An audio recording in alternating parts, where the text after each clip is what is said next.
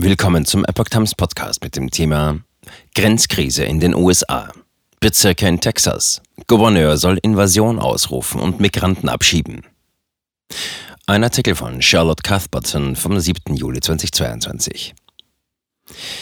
Bezirksbeamte im Süden Texas wollen, dass ihr Gouverneur Greg Abbott die Migrantenströme aus Mexiko zur Invasion erklärt und notfalls mit militärischer Hilfe stoppt.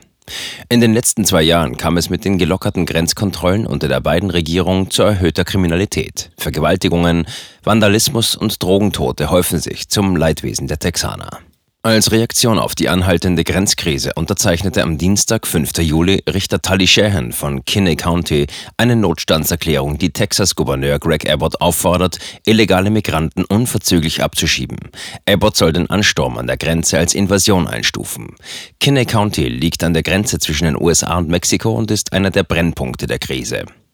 Mit dem Hilferuf ist Kinney County nicht allein. Die texanischen Countys Terrell, Uwald, Goliath, Burnett und Medina haben die Erklärung ebenfalls unterzeichnet. Auch andere Bezirke wollen sich anschließen. Die beiden Regierungen unternimmt nichts. Wir sind mit dem Problem allein und brauchen Hilfe, erklärte Richter Shahan auf der anschließenden Pressekonferenz in Bracketville, Texas, den Schritt. Wir brauchen den Generalstaatsanwalt Ken Paxton und unseren Gouverneur, um eine rechtskräftige Invasion zu beschließen. Erst kürzlich sei es auf einer Straße zu einer Autoverfolgungsjagd zwischen Polizei und Schleusern gekommen. Dabei schoss ein Mann mit einer Kleinkaliber-Schusswaffe 22er aus seinem Auto in den Gegenverkehr. Der Vorfall ging glimpflich aus, aber eine Anwohnerin fand danach zehn Einschusslöcher an ihrem Fahrzeug vor. Gouverneur kann Nationalgarde rufen. Laut Shahan kann der Gouverneur bei einem Notstand die Nationalgarde oder andere militärische Einheiten anfordern. Dies sei im Rahmen der texanischen Verfassung möglich, nämlich um Aufstände zu unterdrücken und Invasionen abzuwehren, so der Richter weiter. In seiner Erklärung zitiert Shahan einen entsprechenden Abschnitt in der US-Verfassung. Die Vereinigten Staaten garantieren jedem Staat in dieser Union eine republikanische Regierungsform und schützen jeden von ihnen vor Invasion. Und weiter, kein Staat darf ohne die Zustimmung des Kongresses in einen Krieg eintreten, es sei denn, er ist tatsächlich überfallen worden oder befindet sich in einer so unmittelbaren Gefahr, dass ein Aufschub nicht möglich ist. Die Richterin von Terrell County, Dale Caruthers, besitzt eine Ranch an der Grenze zu Mexiko und ist selbst betroffen. Der Grenzstreifen in Terrell ist 91 Meilen lang.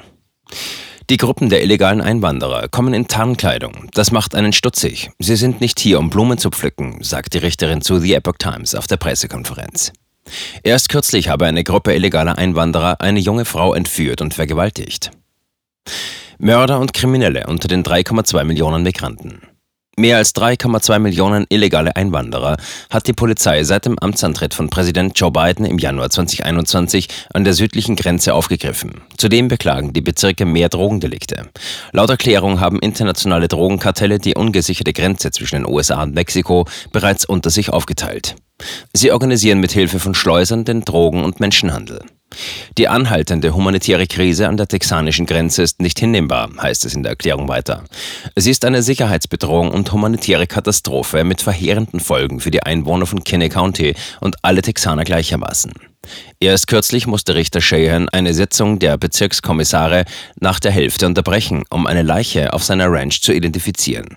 Es war ein illegaler Einwanderer aus Mexiko. Leichenfunde dieser Art waren vor 2021 eher selten, durchschnittlich ein Fall pro Jahr. Laut Büro des Sheriffs von Kenny County war dies bereits der fünfte Fund in nur sechs Monaten.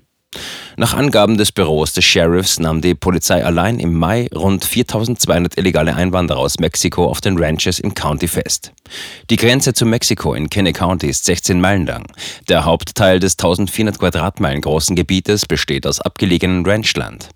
Wie der Sheriff von Goliath County, Roy Boyd, berichtete, befinden sich unter den festgenommenen illegalen Einwanderern in seinem Verwaltungsbezirk zahlreiche Mörder, Vergewaltiger und Pädophile. Ohne sichere Grenze gibt es weder Staat noch Nation. Der Staatsanwalt von Kenny County, Brent Smith, der die Erklärung mitentworfen hat, betonte, Abbott sei nicht verpflichtet, etwas zu unternehmen, aber er hoffe, dass sich weitere texanische Bezirke anschließen werden, um den Druck auf den Gouverneur zu erhöhen. Dies ist im Grunde ein Hilferuf an den Gouverneur.